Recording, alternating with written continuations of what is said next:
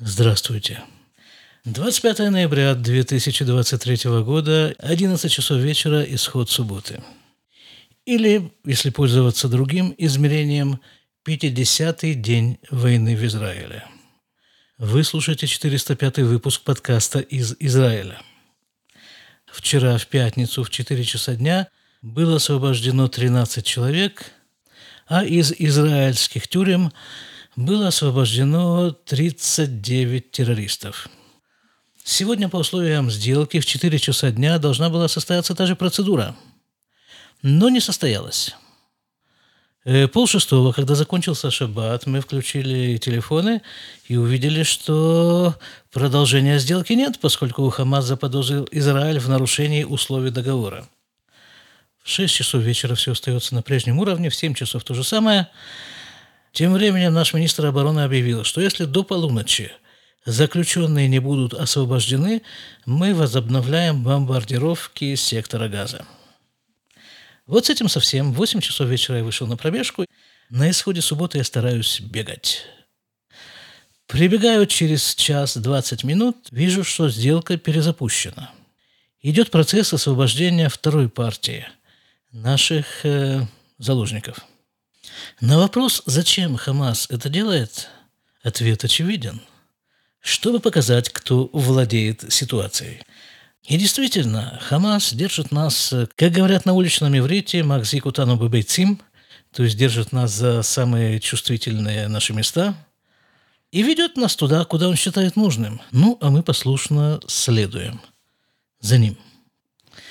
И как уже много раз говорилось в этом подкасте, Процесс будет идти именно вот таким вот образом до тех пор, пока мы поймем, что нельзя разговаривать с арабами. По крайней мере, на том языке, которым мы все пользуемся. Но сегодняшний выпуск не об этом. Совершенно не... А может быть и об этом. Вот о чем я хотел с вами поговорить сегодня.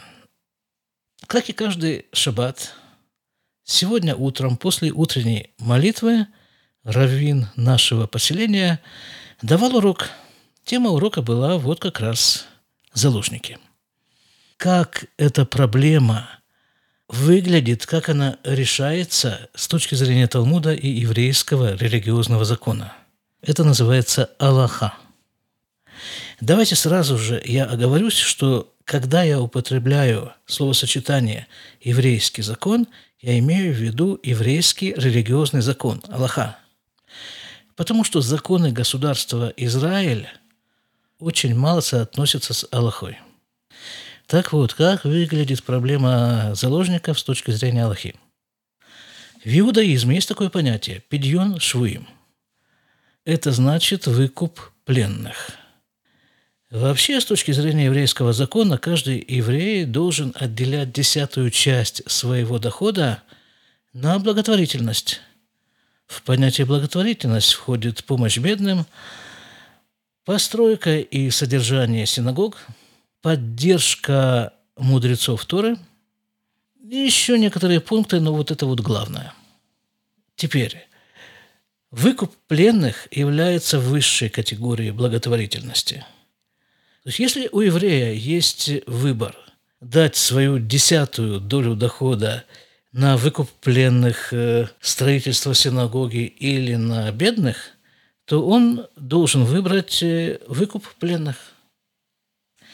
Но некоторое время назад, исчисляющиеся веками, мудрецы внесли поправку в этот закон. Достаточно очевидная вещь. Допустим, кто-то взял в плен еврея или всю еврейскую семью – и требует у еврейской общины выкуп за освобождение этих людей. Выкуп, как правило, требуется немаленький. Допустим, еврейская община наскребла с каждого еврея по нитке и заплатила этот выкуп, еврейская семья вышла на свободу. Естественным образом, этот самый, который их сначала пленил, потом выпустил, понимает, что это может быть очень прибыльный бизнес – и он начинает заниматься вот этим, поставив дело на широкую основу. Похищает евреев и за выкуп их отпускает. Тогда мудрецы решили не давать, не выкупать евреев, кроме некоторых э, особенных случаев. Потому что здесь э, мы вступаем в такое логическое противоречие. Тувата прат, негет тувата кляль. Польза для одного человека и польза для общины. Заплатив выкуп за одного человека, освободив его, мы тем самым подвергаем опасности пленения всю общину. В тех случаях, когда возникает такое противоречие индивидуум против э, общины, как правило, принимаются во внимание интересы общины. Иначе просто не выжить. Это я очень кратко пытаюсь пересказать содержание этого урока. Хорошо, здесь идет э, речь о деньгах, о выкупе. Следующая тема – Обмен пленными. Эта тема, грубо говоря, делится на две части. Как этот процесс выглядит во время войны и в мирное время? Давайте начнем с войны, в состоянии которой мы сейчас находимся. Во время войны Аллаха категорически запрещает любые действия, связанные с укреплением врага. Обмен пленными, выпуск из тюрем террористов – это и есть укрепление врага. Тут я проскользну в эту щель, добавлю от себя то, что не прозвучало на уроке. Вот то, что мы снабжаем сектор газа топливом и всякими-всякими вещами. Это ведь тоже укрепление силы врага. Вещь, запрещенная религиозным еврейским законом. Но правительство государства Израиль на религиозный еврейский закон не обращает особого внимания. И таки да, снабжает сектор газа топливом и всеми прочими вещами. Значит, обмен пленными в военное время запрещен в соответствии с еврейским религиозным законом. Как же это все выглядит в мирное время? У нас перед глазами живой пример – 12 лет назад состоялась сделка Шалита, когда один израильский военнослужащий, попавший в плен к арабам, был обменен на 1024 арабских э, головореза, отбывающих срок в израильских тюрьмах за террористическую деятельность. И освободившись из тюрем, эти головорезы вернулись к своему привычному занятию, к тому единственному занятию, которое они умеют делать, к терроризму. Не лишне будет напомнить, что основатель Хамаса, Ихя Синвар, был освобожден из израильской тюрьмы вот именно тогда, по соглашению Гилеада Шалита. Только в результате этого было убито как минимум 1400 человек в первый день войны. Это только один террорист – а все остальные, которые были освобождены. Я не завидую этому парню, этому Гелиаду Шавелиту, который живет с сознанием того, что за его спасение заплатили жизнью тысячи евреев. Все тоже противоречие между пользой для индивидуума и для общества. Мы спасаем одну жизнь – и в результате платим за это тысячами жизней. То есть, как вы видите, и в мирное время обмен пленными запрещен с точки зрения еврейского религиозного закона. Хотя это, конечно, страшно трогательно вот сейчас, э, в первые дни этой сделки, в первый день, точнее, видеть вот эти кадры, когда девятилетний ребенок, э, спасенный из плена, бежит к своим родителям, обнимается с ними, и вот эти пожилые женщины, и вот эта маленькая девочка такая беззубая, сколько ей там должно быть лет семь, обнимается со своей мамой. И вот это все чрезвычайно трогательно. А последствия? А последствия? Последствия того, что террористы вышли из тюрем – Последствия того, что затормозили наступление нашей армии в Газе. Мосин говорит, два отделения его роты вместе с командиром роты вошли в четверг или в пятницу в Газу. воевать, были настроены на бой. Они пробыли там несколько часов, в течение которых наше правительство утвердило сделку по обмену пленными, после чего их вывели из Газы. Сегодня Хамас забуксовал, их опять начали готовить к входу в Газу. Вы понимаете, что наше правительство вытворяет с нашей армией? И сколько дополнительных жертв потребует эта свистопляска? Можно представить себе горе семей, близкие которых находятся в плену у Хамаса.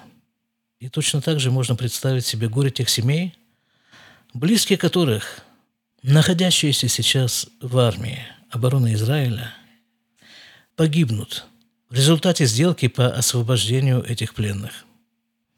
Причем даже не в бою за освобождение пленных, а в результате вот этого дергания нашей армии туда-сюда, этим нашим бездарным правительством. А перед тем, как закончить этот выпуск, я хочу обратиться к господину премьеру-министру Израиля Бениамину Натаньяу. У меня нет тени сомнения, что он с большим вниманием прослушивает все выпуски этого подкаста на русском языке. Так вот, господин премьер-министр, я думаю, что вам, как опытному политику, значительно больше, чем мне, понятно, что ваши дни на политическом поприще сочтены. Вам осталось жить, как политику, максимум до конца войны. На что я намекаю? Вот, скажем, Байден, да, приближаются выборы в Америке. У него есть шанс – если, конечно, он избирается, я как-то не в курсе политической жизни Америки. Но предположим, что Байден избирается на новый срок. И у него есть шанс, да, он может заигрывать перед избирателями в надежде получить лишние голоса и быть избранным на пост э, президента. И вот, э, вот, вот, и так, это, и так делают все политики. Ну, а что делать? Вот такая у них жизнь. И у нас с вами тоже. Но у вас, господин премьер-министр – ситуация совершенно иная. Вы уйдете. Ваше преимущество преимущество вашего ухода в том, что вам не нужно заигрывать с избирателями. Но вы продолжаете катиться в ту же самую сторону, просто по инерции. То есть прогибаться под всеми, кому не лень на вас давить. В данном случае вы прогибаетесь под давлением семей похищенных израильтян и теми рычагами, которые они задействуют, в том числе, конечно же, средства массовой информации и прочее, прочее, прочее. Господин премьер-министр, как мужик мужику, я вам предлагаю хотя бы напоследок своей политической жизни сделать хоть один правдивый, по-настоящему правдивый шаг – и выиграть эту войну. Единственное, что вам нужно для этого сделать, это не мешать армии победить. Дайте нашей армии победить. Дорогие мои слушатели, спасибо вам за все. За то, что слушаете, за то, что сопереживаете, я надеюсь. Будьте здоровы. До свидания.